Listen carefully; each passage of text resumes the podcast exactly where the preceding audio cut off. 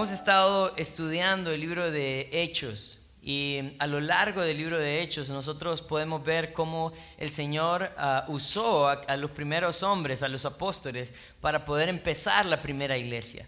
Y esta iglesia hasta este punto era una iglesia que estaba compartiendo la verdad de Cristo, estaba testificando, se estaban uniendo para hacer una sola iglesia, pero, pero, hasta hoy, hasta hoy vamos a ver registrado también el primer pecado eh, de la iglesia.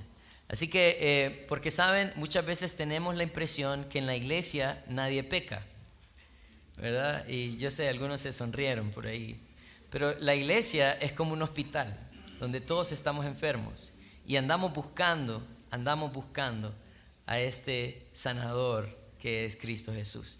Así que vamos a, empezar esta mañana. Voy a pedirles que por favor inclinen sus rostros y vamos a dejar este tiempo en las manos del Señor. Queremos orar para que sea un tiempo edificante para nosotros y que podamos aprender de su palabra. Oremos. Padre, queremos darte gracias por la fidelidad tuya hacia nosotros, sabiendo que somos pecadores. Tú moriste en la cruz por nosotros.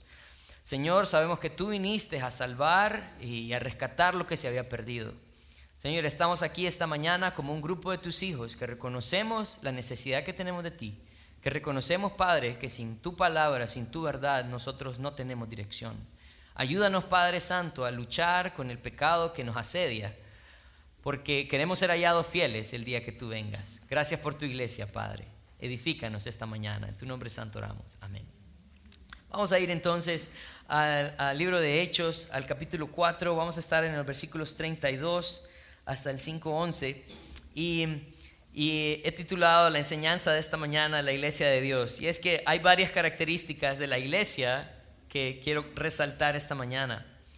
En primer lugar, eh, quiero hacer más o menos como un repaso de lo que hemos estado viendo, porque lo que estaba sucediendo en este momento en la iglesia es que estaba siendo perseguida la gente empezó, eh, los, discípulos y la gente que había creído en Cristo empezaron a predicar de la palabra de Dios y empezaron a ser perseguidos. Pedro y Juan decidieron en el capítulo 4 ah, sanar a un, a, un, enfermo, pero fueron llevados ante el concilio acusándoles de, de que estaban escandalizando a las personas, pero la verdad no había nada de que acusarlos, porque ellos lo único que habían hecho es hacer bien a un hombre que necesitaba hacer bien. Entonces, um, ellos están, están siendo perseguidos, pero parece que la persecución se tornó como la gasolina, ¿verdad? Para que encender el, espíritu y el corazón de esta, de esta iglesia. Y en el versículo 32 y 33 dice lo siguiente, dice, y la multitud de los que habían creído era un corazón y un alma, y ninguno decía ser suyo propio nada de lo que poseía, sino que tenían todas las cosas en común. Versículo 33 dice, y con gran poder eh, los apóstoles daban testimonio de la resurrección del Señor Jesús, y abundante gracia era sobre todos ellos. Entonces algo importante a señalar acerca de esta iglesia de Dios es que ellos empezaron a, crecer o continuaron en la unidad. Si nosotros vemos eh, los pasajes anteriores, en la primera predicación que se dio ah, en el capítulo 2, dice que se recibieron a Cristo como tres mil personas un solo día. En la siguiente predicación, eh, cinco mil personas. Esta empezó a ser la primera mega iglesia de la historia y en el versículo 32 ya no nos da números.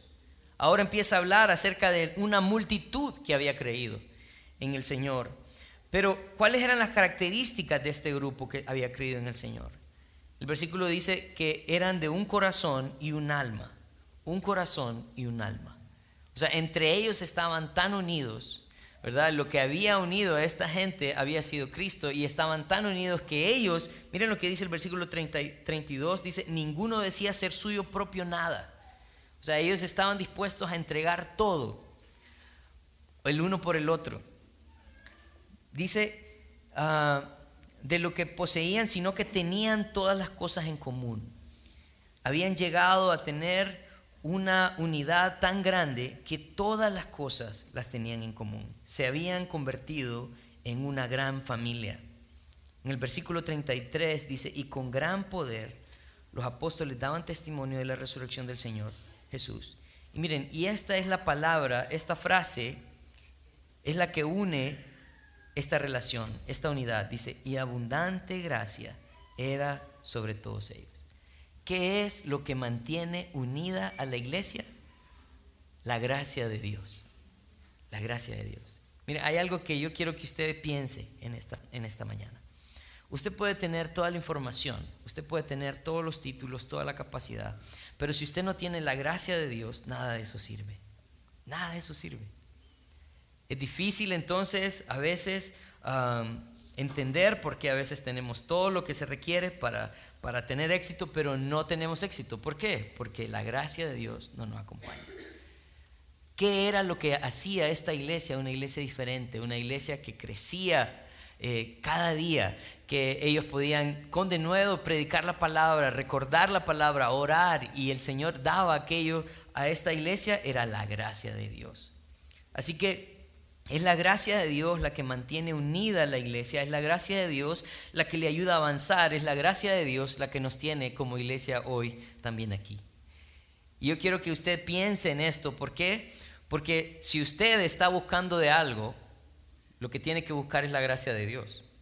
A veces nosotros buscamos de personas de pronto que nos ayuden y no hay nada malo en eso, pero primeramente debemos de buscar la gracia de Dios. Esto era lo que mantenía la unidad en la iglesia, la gracia de Dios.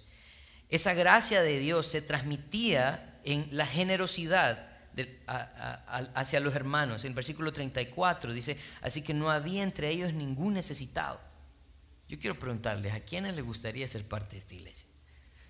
A mí me gustaría ser parte de esta iglesia. Dice que no había entre ellos ningún necesitado porque todos los que poseían heredades o casas las vendían y traían el precio de lo vendido. Y hay algo bien importante que necesito eh, decirles y comentarles.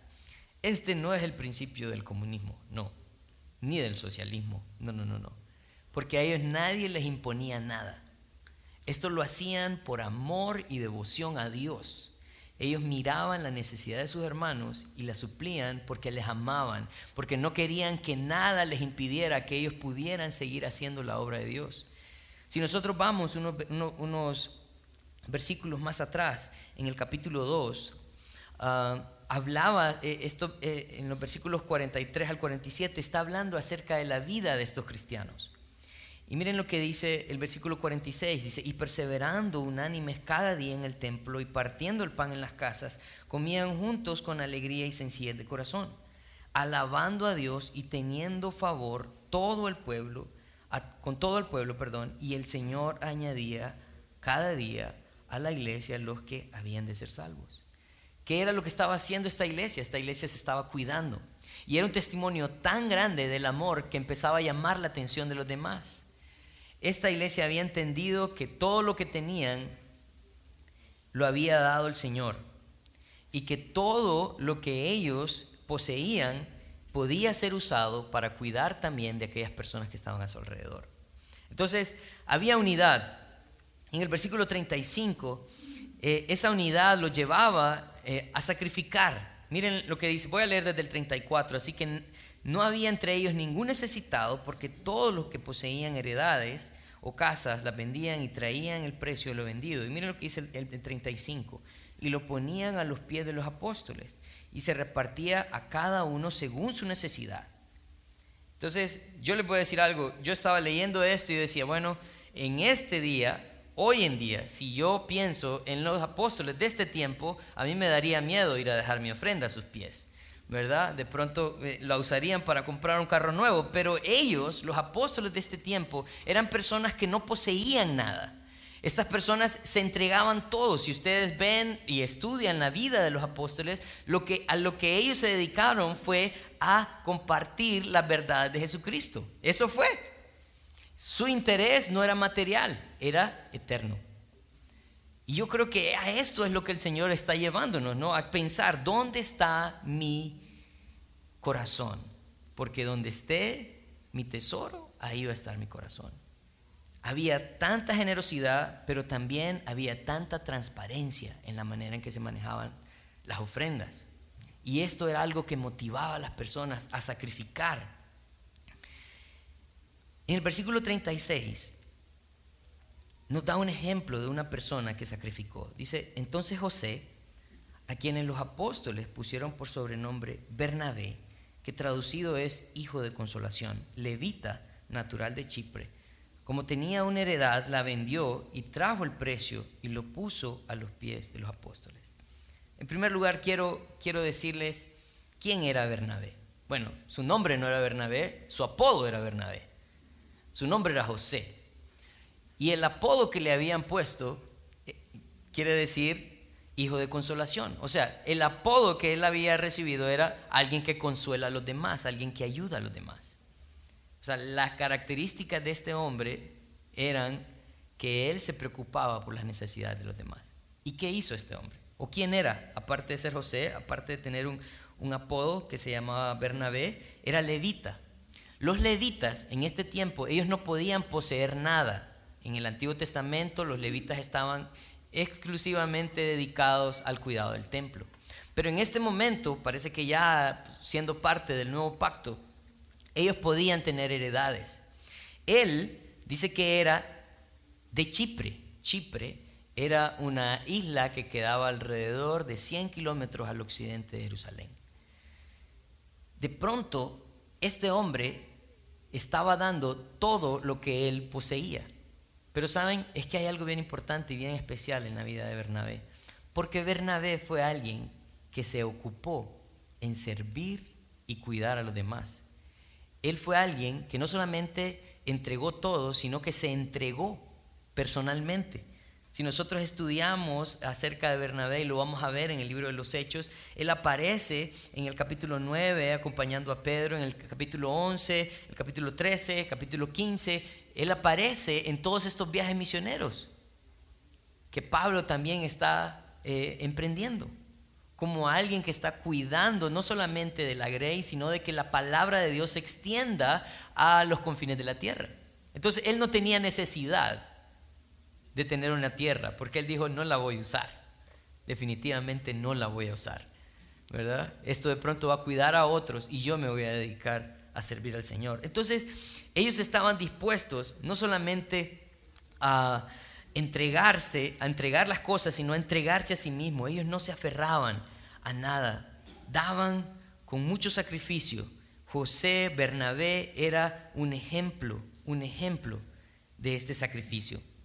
Pero fíjense que en el capítulo 5 ah, hay una historia de Ananías y Zafira y de pronto muchos de ustedes la conocen. Pero quiero remarcar algo. La historia de Ananías y Zafira es el primer pecado registrado en la iglesia de los hechos. Este fue el primer pecado que se registró. ¿Y cuál fue el pecado de ellos? Miren lo que dice. Versículo 1.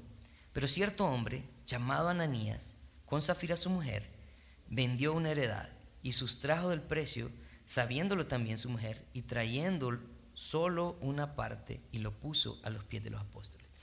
Yo quiero que vean el flujo de pensamiento, porque esta es una sola idea, ¿verdad? En primer lugar está la iglesia creciendo, testificando del Señor, es la gracia de Dios que los mantiene, ellos están viniendo y cuidando de sus necesidades, hay algunas personas que están incluso vendiendo sus propiedades, poniendo el dinero a los pies de los apóstoles, pero está José, ¿verdad? Bernabé, quien ha hecho un gran sacrificio y ahora viene esta pareja, Ananías y Zafira.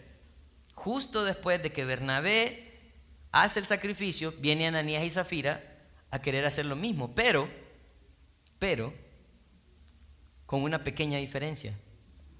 La diferencia es que ellos sustraen del precio y entregan diciendo que esto es todo lo que costó o todo lo que ellos recibieron. Ellos estaban mintiendo. Había hipocresía en ellos. Yo quiero mostrarles a ustedes algunos versículos eh, que nos muestra eh, cuán importante es para el Señor eh, la hipocresía o cuán, cuán odioso es para el Señor la hipocresía. Vaya conmigo de pronto a Mateo capítulo 6. Mateo capítulo 6. Y él estaba hablando, Jesús estaba hablando acerca de el dar.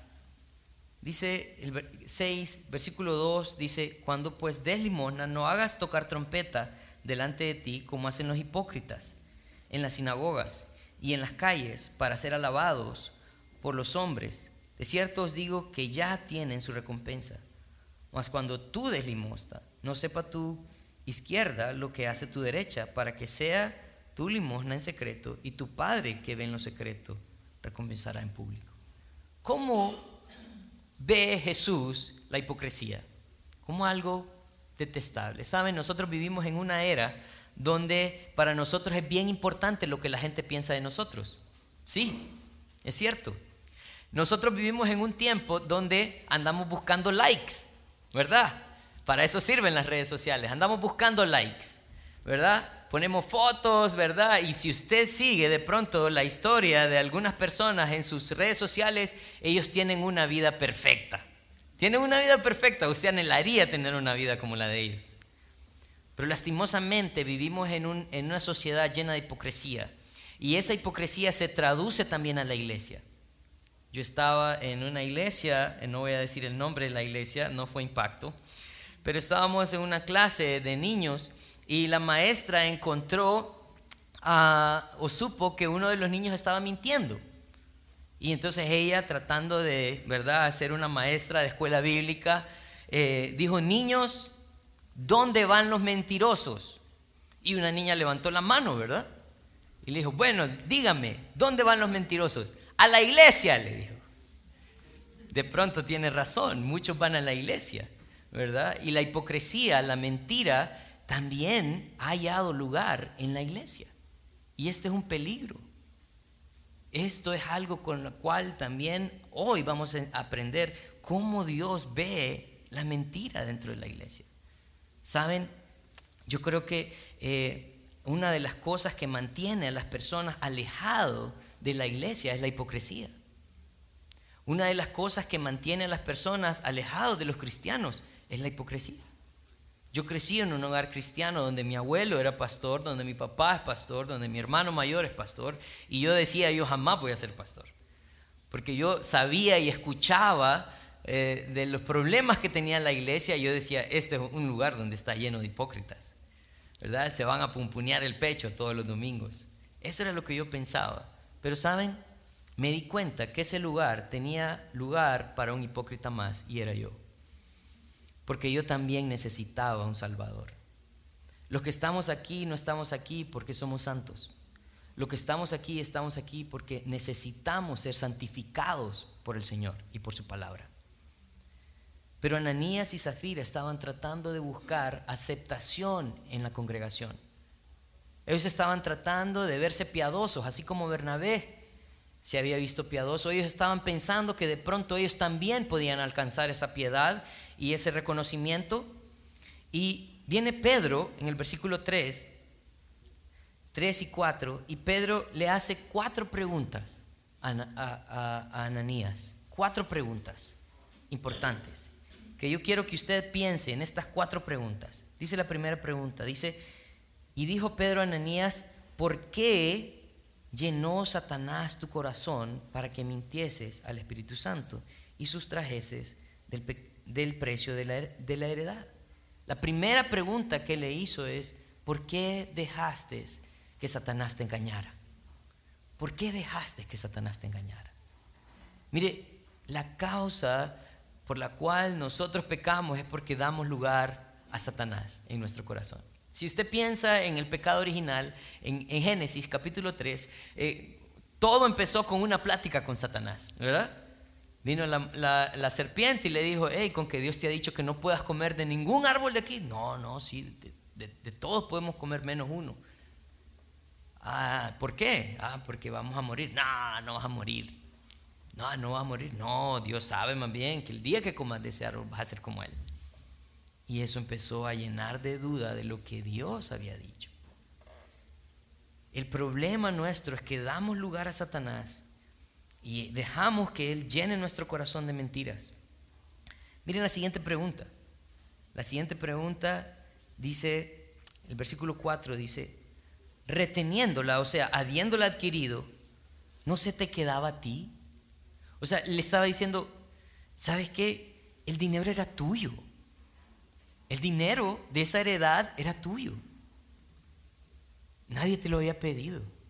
Y esto es algo bien importante para nosotros. Miren, Dios no quiere nada de usted, nada.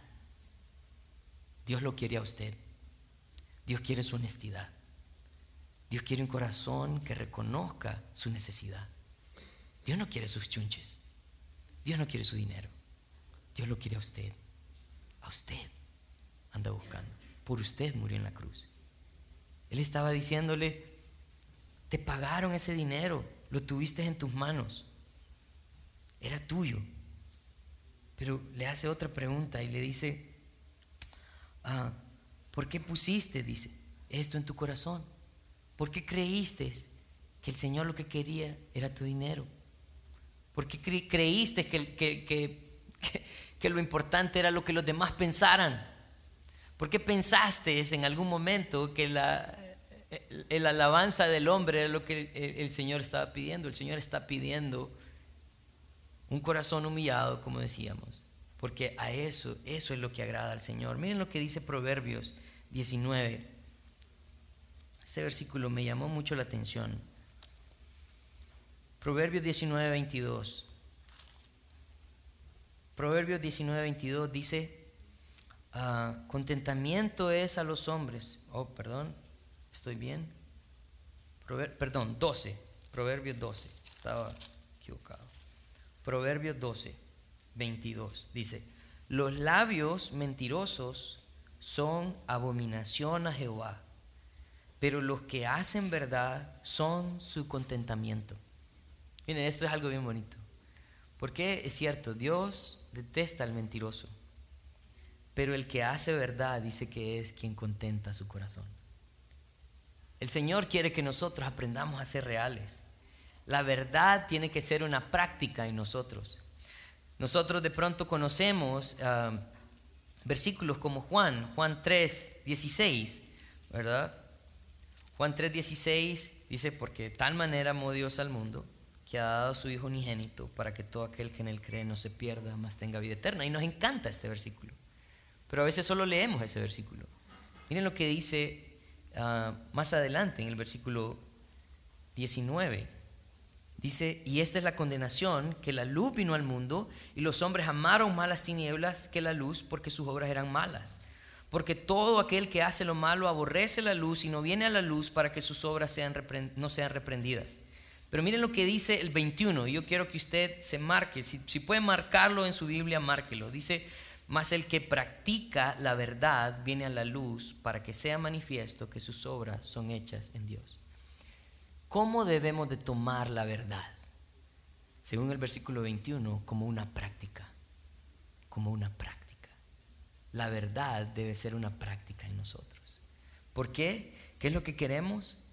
Venir a la luz no queremos estar más en tinieblas. Ananías y Zafira en lo secreto pensaron que nadie los miraba, que nadie iba a saber de lo que ellos habían hecho, pero el Señor estaba ahí. Y le dice la última pregunta, dice, ah, ¿por qué pusiste esto en tu corazón? Dice, no has mentido, dice, a los hombres, sino a Dios. Así que cuando nosotros hacemos algo buscando likes, buscando atención de los demás, vamos a obtener vamos a obtener la, de pronto la atención de las personas, pero no de Dios. Dice el versículo 5, las consecuencias de lo que habían hecho. Dice, al oír Ananías estas palabras, cayó y expiró. Y vino un gran temor sobre todos los que lo oyeron.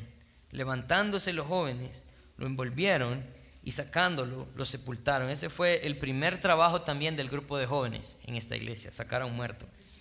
No se preocupen jóvenes, no vamos a practicar esto nosotros. Pero miren lo que sucede. Dice, pasado un lapso, versículo 7, pasado un lapso como de tres horas, sucedió que entró su mujer. Bueno, a ella le costó un poco más alisarse el pelo ese día, parece. Le tomó tres horas. Dice, pasado un lapso como de tres horas, sucedió que entró su mujer, no sabiendo lo que había acontecido. Entonces Pedro le dijo, dime, ¿vendiste en tanto la heredad? Y ella dijo, sí, en tanto. Y Pedro le dijo, ¿por qué conviniste en tentar al Espíritu del Señor? Es aquí a la puerta de los pies de los que han sepultado a tu marido y te sacarán a ti. Al instante ella cayó a los pies de él y expiró. Y cuando entraron los jóvenes, la hallaron muerta y la sacaron y la sepultaron junto a su marido.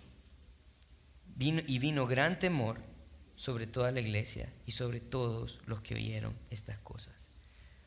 Hay algo importante que nosotros tenemos que reconocer. El Señor está buscando de nosotros no la cantidad, sino la calidad. A los hombres podemos engañarlos.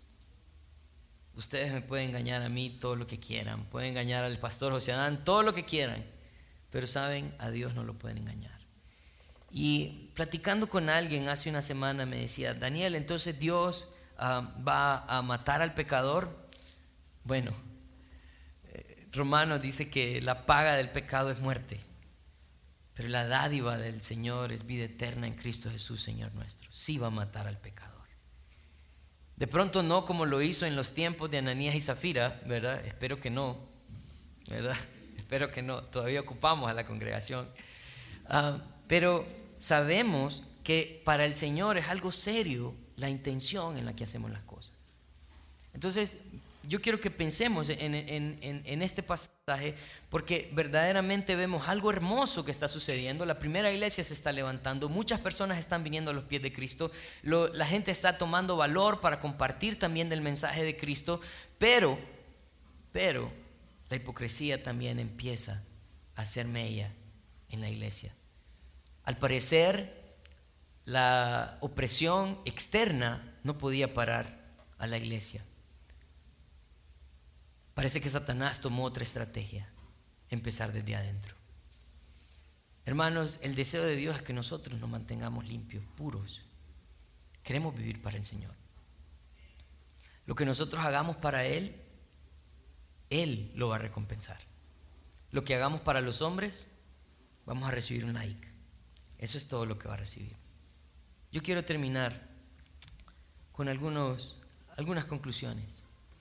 Lo que va a dar gracia y unidad a la iglesia siempre será el mensaje de Cristo. Lo que hace crecer a esta iglesia es el mensaje de Cristo. Lo que queremos que haga crecer a esta iglesia es el mensaje de Cristo, es su palabra. En el momento en que nosotros como iglesia nos desenfoquemos de ese trabajo, esta iglesia va a agarrar un ritmo diferente. Usted puede llenar un salón de personas, pero un salón de hijos de Dios solo alimentándolos con la palabra de Dios. Reconocer la importancia del mensaje de Cristo nos lleva como iglesia a cuidar de cada uno y nos animará a que esta responsabilidad no pare. La responsabilidad que ellos tenían era llevar el mensaje de Cristo y eso los llevaba a cuidar de los demás. No era una, una obra de caridad, no, no, no. Era un cuidado para que las personas no pararan de dar testimonio de Cristo que sus, que sus deudas no los agobiaran y se alejaran del Señor, sino que podían ayudarles para que ellos pudieran continuar predicando el mensaje de Cristo. Cuando, cuando su mensaje es la prioridad, entonces vamos a cuidar de los siervos de Dios, de los hijos de Dios, para que ellos continúen haciendo esta obra.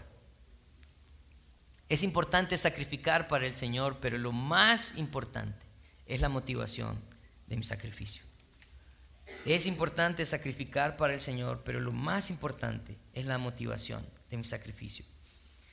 En, la iglesia de Corinto, en 2 Corintios capítulo 8, había una iglesia que estaba en gran necesidad. Pero esta iglesia, su necesidad no, no la paraba de apoyar a las otras iglesias. Miren lo que dice el versículo 2, dice que en gran prueba, que en grande prueba de tribulación, la abundancia de su gozo y la profunda pobreza abundaron en riqueza de su generosidad. Versículo 3 dice, pues doy testimonio de que con gran agrado, conforme a sus fuerzas y aún más allá de sus fuerzas, pidiendo con muchos ruegos que les concediésemos el privilegio de participar en este servicio para los santos. Esta iglesia, esta iglesia de Macedonia estaba sacrificando, no porque tenía, sino porque miraba la necesidad. Así que, miren, la escasez no es la razón para no dar. Es la escasez de la gracia de Dios lo que nos limita a dar. Cuando yo no reconozco su gracia, yo no voy a participar. Pero cuando reconozco que todo lo que yo recibo es del Señor, cuando todo lo que yo recibo es por su gracia, eso me va a motivar a apoyar la obra de Dios. También debemos de reconocer que nosotros podemos engañarnos a nosotros mismos, pero a Dios nadie le engaña y Él se encargará de dar a cada uno su recompensa. Yo creo que como iglesia nosotros estamos interesados en ser hallados fieles hasta que el Señor venga. ¿Saben? Yo espero que mi recompensa venga del Señor, no de ninguno de ustedes. Yo espero que cada uno de nosotros estemos enfocados en lo mismo, reconociendo que la recompensa de lo que hagamos es va a venir del Señor, como un fruto de un sacrificio puro, santo, agradable a Él. Cuidemos de nuestra iglesia, cuidemos de nuestra visión, mantengámonos en nuestra misión para que el nombre del Señor sea glorificado. Vamos a, vamos a terminar. Padre, queremos darte gracias por tu fidelidad, porque sabemos, Señor, que te necesitamos, sabemos que ah, el pecado nos asedia, pero reconocemos también que la práctica de la verdad es lo que nos liberta, Señor. La práctica, Señor, de aquellas eh, enseñanzas y ordenanzas tuyas son los que nos ayudan a ser unas personas diferentes. Así como el atleta se prepara, Señor, para una maratón, así queremos, Señor, prepararnos para vivir una vida que honre y glorifique tu nombre. Gracias por tu iglesia, Señor. Gracias por tu palabra. Ayúdanos a vivir delante de ti. En tu nombre santo. Amén.